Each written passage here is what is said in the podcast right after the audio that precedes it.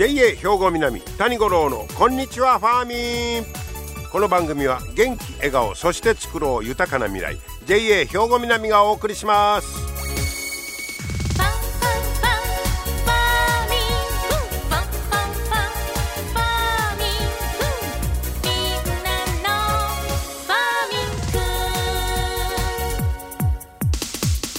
こんにちは谷五郎ですなんかもう急に暖かくなっておりますけれどもね皆さんいかがお過ごしでしょうか。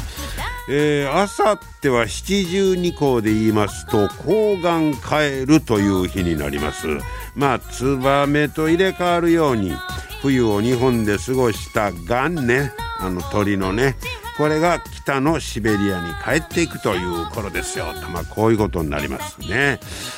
さあえー、っとね今日のまず話題は大豆ミートの話題をしたいと思います。今大豆ミートってまあその肉かなと思ったら実は大豆でできてるやつや言うていろんなありますけどもね。お肉も、えー、そうやしあと魚とかね鶏肉とかを、まあ、大豆で。まあ、昔の精進料理で言うたらねそんなんが結構多かったんですが実はこの大豆ミート国内の5割以上のトップシェアを、えー、誇る企業が大阪にあるんだそうです。これが食品メーカーの富士製油って言うんですが泉佐野市にあるんですけどえー、っとねここは、えー、まあ1950年創業でまあ食用油メーカーで言うたら後発だったんだそうですけど業務用のチョコレートとかクリームなんかを作ってまあどっちか言ったらそのうん食品会社とか飲食店に提供する裏方の企業やったんだそうですわ。でここは実はここが大豆ミートをもう半世紀以上前から開発を始めてるんですって。ところがこれがずっと長い間赤字続きやったんだそうです。でまあ最初の頃はまあその大豆ミート言うても誰もあんまりこうね見向きもしてくれんとで当時は、まあ、ハンバーグなんかの増量に使うとったらしいですわ。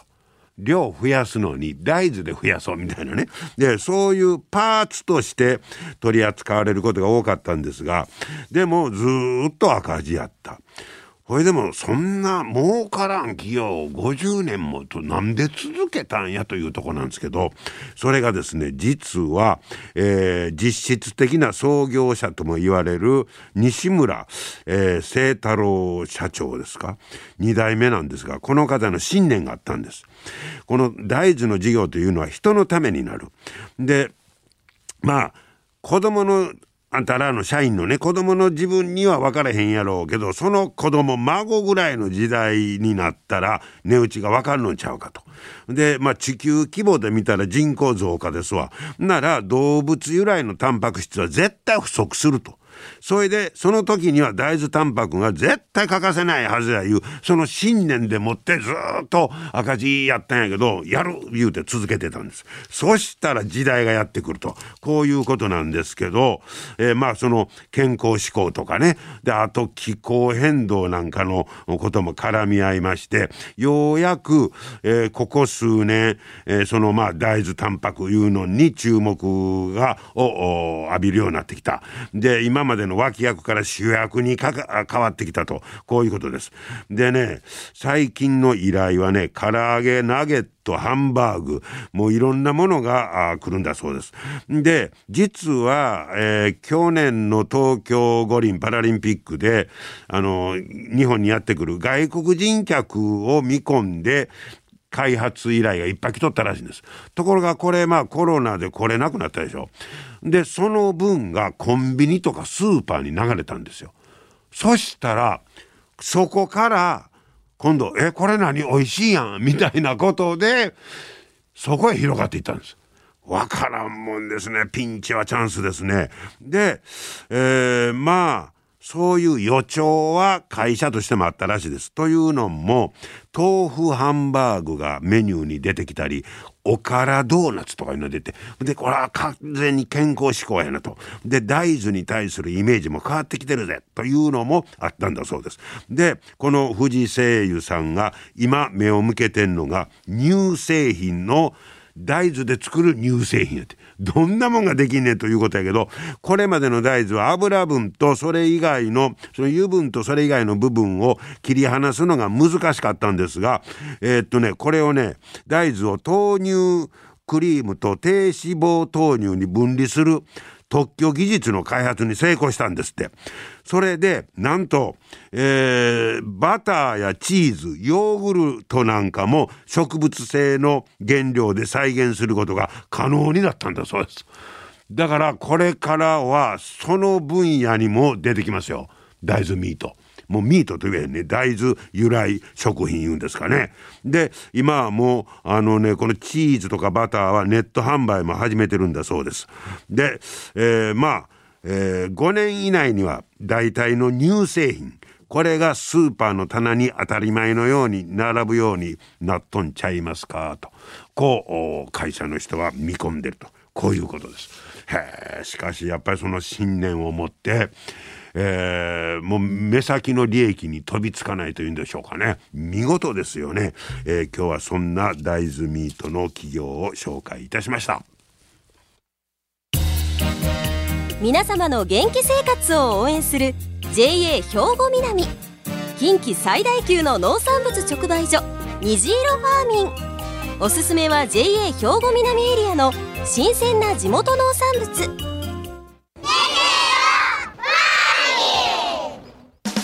JA 兵庫南は新鮮で安全な農産物の供給。人との触れ合いを大切に地域社会への貢献。人農業自然が共生できる地域社会づくりに取り組んでいきます。皆様の元気生活を応援する JA 兵庫南。JA 兵庫南谷五郎のこんにちはファーミン。さて、えー、今日の取材なんですけどあの実は JA 兵庫南の営農指導員の方々は毎年テーマを決めて毎年変えながらいろんな研究発表をしておられるんですね。で今日からしばらくは、えー、そんな皆さんの研究発表の中身を紹介したいと思います。まずトップバッターの方はこの方明石播磨営農経済センターの沼田亮太さんにお話を伺いましたで沼田さんの取り組んだテーマがキャベツの新品種の導入についてということですお聞きください沼田さんこんにちは。こんにちは。今日はよろしくお願いします。よろしくお願いいたします。えー、沼田さんは明石播磨営農経済センターで,、えでお勤めなんですけど、え日頃はどんなことしてはるんですか？はい、えー、日頃はですね、はい、スイートコーンですとか、えー、キャベツの担当として、はい、えーまあ、市場出荷の対応を主に、えー、させていただいております。出荷の対応ですか、はい、ほうほう。でそんな中このほど、えー、そのキャベツの品種の新しいキャベツの品種導入についていろいろ研究発表されたと。はい、はい、これどういうことなんですか？はい、えー、今ある品種のですね、はい。えー、新しい円楽という品種が種苗会社さんからあの発表されましてキャベツの新しい品種で円楽。はい。ほうでこちらの品種をですねあの市場出荷向けに、えー、生産者さんに作っていただきまして、えー、今年度ですと、えー、生産者さん9名で 112R の、えー、作付けいただきまして、でこちらの栽培のですね、えー、作業性ですとか、えー、生育の状態見させていただきまして、えー、今後どんどん推進できるかどうかということを、えー、検証させていただきました。あそうですか。そしたらこの円楽という品種え最初の植えたんははほな、えっと、去年去年ぐらいですか？はい、えー、昨年の8月の、えー、末頃からの定食です。ほう。で、えー、初めてその円楽いうのを作ってみてえー、でこれは、ね、収穫いつぐらいになったんですか？収穫が11月から12月が、えー、メインの収穫時期になります。あそうですか。あのこの円楽の一番の特徴といいましょうかね。特色ってどんなことなんですか？はい、えーと、従来品種よりもですね、はい、えー、玉揃いがいいということと。玉揃いがいい。大体ほなサイズが揃ってるいうことですか？そうですね。それとですねあとはあの、低温肥大性があるということで、えー、気温が低くなっても、はい、えー、ちょっとずつ成長してくれるっていうよう。な、えー、品種特性ございまして、はいはい、で、えーまあ、12月以降ですね、はい、以降のあの寒くなった時に、はい、あの外葉の傷み葉っぱの傷みとかも少ないっていうような品種になります。お。やっぱりキャベツというのは、まあ、春キャベツなんか軽くてね、はい、ちょっとあのぐらいでも OK ですけど本来はぎゅっと詰まった重たいのがええわけですか？そうですねあの12月ですとかのあの寒玉のキャベツっていうのはやっぱり重たく、えー、持った時にずっしり重い方が、えー、いいキャベツというふうに言われてますので、はい、あの重さはある方がいいですね。でやっぱり作る側としてはそのサイズ的にも同じようなサイズに育ちやすいものがいいということですか？そうですね。あの補助に入った時にですねサイズがバラバラですとあの寄って取るようなことになりますんで、えー、それよりかはあの生育が揃ってればあのずっと順番に全部買っていった方があの作業効率がいいというそれは例えば作り方育て方で差が出るというよりも品種的なものがやっぱり大きく影響するんですか？そうです。あの、まあ、育て方によってもあの補助の条件であの水はけがいいところとちょっとここが悪いところってなるとそこで生育差も出るんですけども、はい、やっぱりあの品種によっても生育差が出にくい品種っていうのはございますので。はい。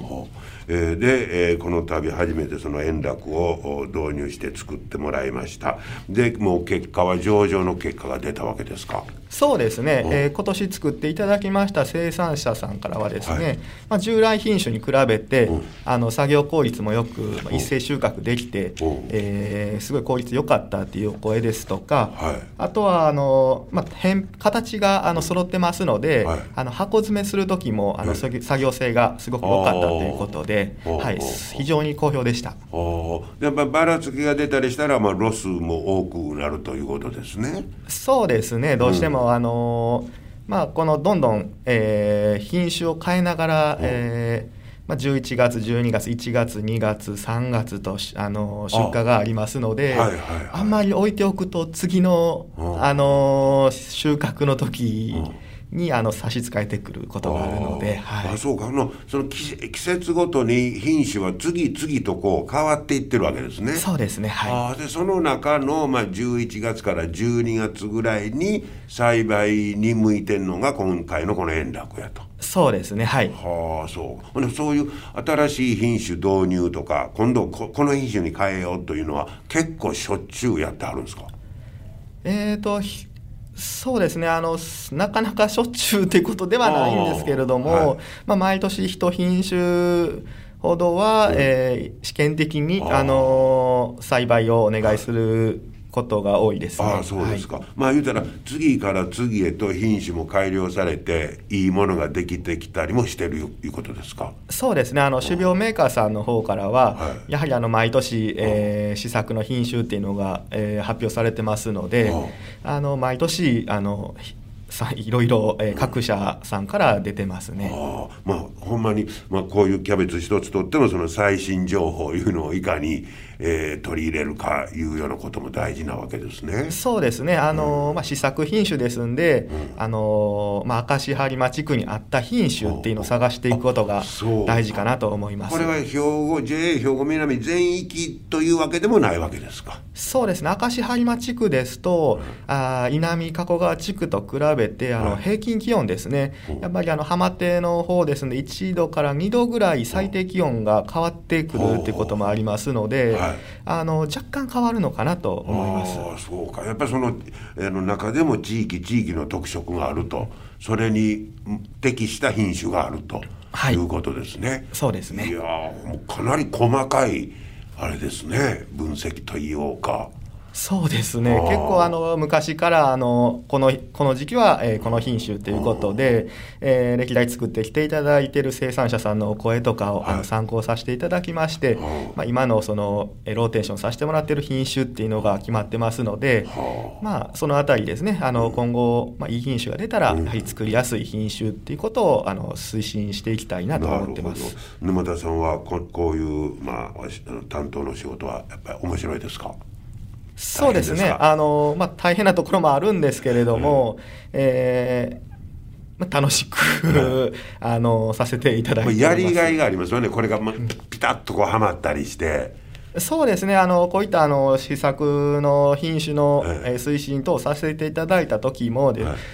実際にやっぱり生産者さんの方からですね、あのこの品種すごい良かったよっていうふうにあのお声いただくと、はい、あのすごいやりがいになりますね。ねまあ、消費者買う側としてはあんまり品種なんかこうどの辺ですかえ意識してないようにも思うんですけど。そうですね。あの、ね、寒玉のこのキャベツですと、うん、そこまであの味の差っていうのは出にくいんですけども、まあ、これからのあの3月ですとか、2月、3月、4月、えー、なってきますと、あの春キャベツの方が出てくるんですけども、まあ、そちらの品種ですと、あの甘みですとか、あの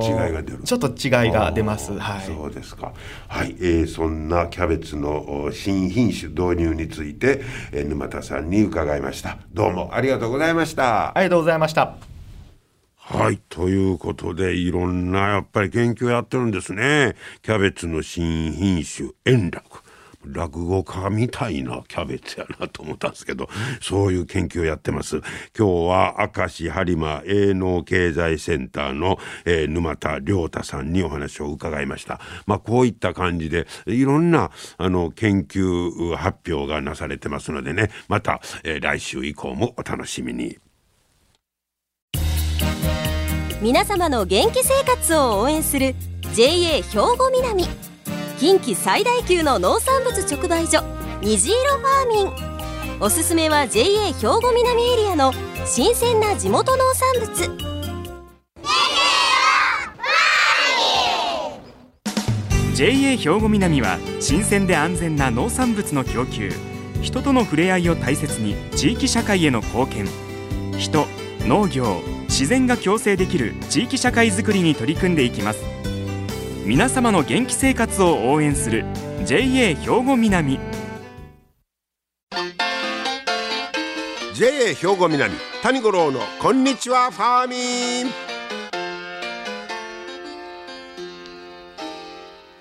さあ続いてはアグリメッセージのコーナーです、えー、ファーミンアグリメッセージ。今日は JA 兵庫南清掃年部の山口健二さんに路地いちごについて教えてもらいます。山口さん今日はよろしくお願いします、はい、よろしくお願いします、えー、今日は露地いちごについてということですが、はい、もうそろそろ収穫時期になるんですか？そうですね暖かくなってきて収穫が始まる頃だと思います、ああそうですか。ほんならもう露地で作ってある方は今からが楽しみですね。今からがはい楽しい時だと思います、なんかあの特に注意することありますか？そうですねやっぱりもう暖かくなってきてるんで病害虫の中でもやっぱり害虫対策いうのが必要になってくるかなと思います。はあ、そういっぱい虫きます？そうですね、アブラムシであったり、はあ、あとナメクジが。ナメクジきますよ、ね。いちごナメクジ大好きなんで。はあ、はい。どないしたらいいんですか？やっぱりあの。農薬を使っちゃったら早いんですけどやっぱり自分のところでね農薬まきたくないって言われる方やったら、あのよくちょっとネットで調べてもらったら分かるんですけど、ビールとかを使ったあの誘引って言ってあのナメクジが好きな匂いが出る。ビールを使ってする方法があるんですよ、それだといちごに直接物をかけたりしなくていいんで安全だとは思いますいちごにビール飲ましますか？いやいやあのなんかねビビール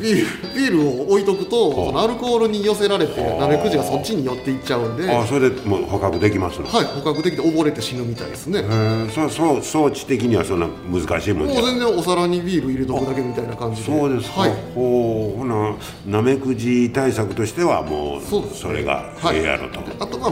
あアブラムシに関してはやっぱり、はい多少なりとものを使っていただいた方がさっと効いていいと思います。なんか牛乳かけたりとかいろんな民間療法的なやり方はあるんですけどやっぱ効果がまちまちやったりするんで。なるほど、ね、はい。はい、えー、そんなことでうまいこと美味しいいちご収穫してもらえたらと思います、はい、山口さんありがとうございました。ありがとうございました。はい。まあちょっとなめくじにビールやるのもちょっと腹立つないう気はしますけどね。はい。上手に使ってみてください。兵庫南谷五郎のこんにちはファーミン。さあ最後は職員紹介のコーナーですね。今日は JA 兵庫南営農経済部稲見優先放送事業所になります前田正恵さんを紹介いたしましょう。前田さんこんにちは。こんにちは。よろしくお願いします。よろしくお願いします。えー、稲見の、はい、稲見町の有線放送。はい。え前田さんはいつから入ったんですか？2020年の5月に入所しまして、はい、今2年目です。おお、そうですね、はい、4月でちょうど丸2年ぐらいですね。はい。やっぱアナウンサー志望やったんですか？いや全然そういうわけではなくて全く経験もないんですがあの求人を見て、あの未経験者歓迎であの中高年大歓迎のアナウンサー募集があったのでちょっと面白そうと思ってあの飛び込んできました。あそうですか、はい、実際飛び込んでみてどうですか？いやもうわからないことだらけですけどあの先輩アナウンサー2人がすごく親切に教えてくださって、うん、もうすっごく楽しいです、もう今優先放送ってほんま貴重な存在ですもんね、はい、そう言われます。はい、ねえあの前から優先放送家に撮ってたんですか？いや私あの稲美町在住じゃなくて、うん、加古川市の方なので、はあはあ、入所するまで優先放送自体を全然知らなくて。ですよね、はい、はい、本当に地域に密着したね、はい、もう今や究極の放送やと思うんですけど、はい、えほな前田さん自身の例えば趣味とかいったらどんなんなんですか、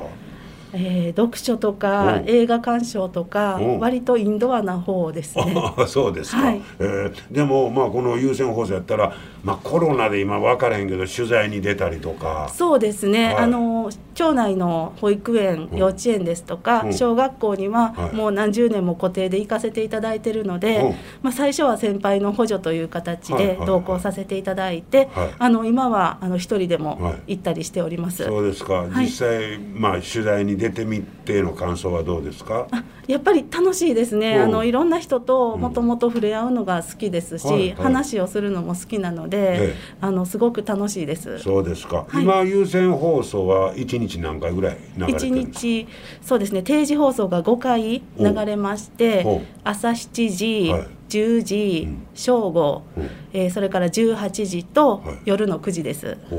え前田さんが担当してる時間とかいうのは決まってるんですか？あいえアナウンサー3人で全ての番組を順番に回しております、はい、そうですか、はい、3人でまあローテーションみたいなことですね。はい、わかりました。じゃあ最後にこれからの抱負も聞かせてもらいましょうかはいあの地元に密着した、あの特別なアナウンサーという仕事で、はい、稲美町の皆さんと関われるのがすごく嬉しいと思いますし、はい、あの高齢者の方とかやはり優先があの情報源になってるよっておっしゃってくださるお客様もいるので、はい、あのこれからもあの必要な情報をしっかりお伝えできるように頑張りたいと思います。はい、ぜひ頑張ってくださいね。ありがとうございます。ありがとうございました。ありがとうございました。はい今日は優先放送の前田正恵さんご紹介いたしました。さてあのねこの番組へのメッセージなんかをまた寄せていただきたいな思うんですが今まであんまり宛先を紹介してなかったんでね今日は、えー、紹介したいと思います。メールはファーミンアットマーク JOCR.jp 小文字で FARMIN ファーミンアットマーク JOCR.jp です。ファックスは078361の0005番です。はがきも OK ですね、えー、郵便番号650の8580でもう住所いりません。ラジオ関西。谷五郎の「こんにちはファーミン」と書いてもらったら、えー、届くと。こういうことでございます。こちらもよろしくです。JA 兵庫南谷五郎のこんにちはファーミン。この番組は元気笑顔そして作ろう豊かな未来。JA 兵庫南がお送りしました。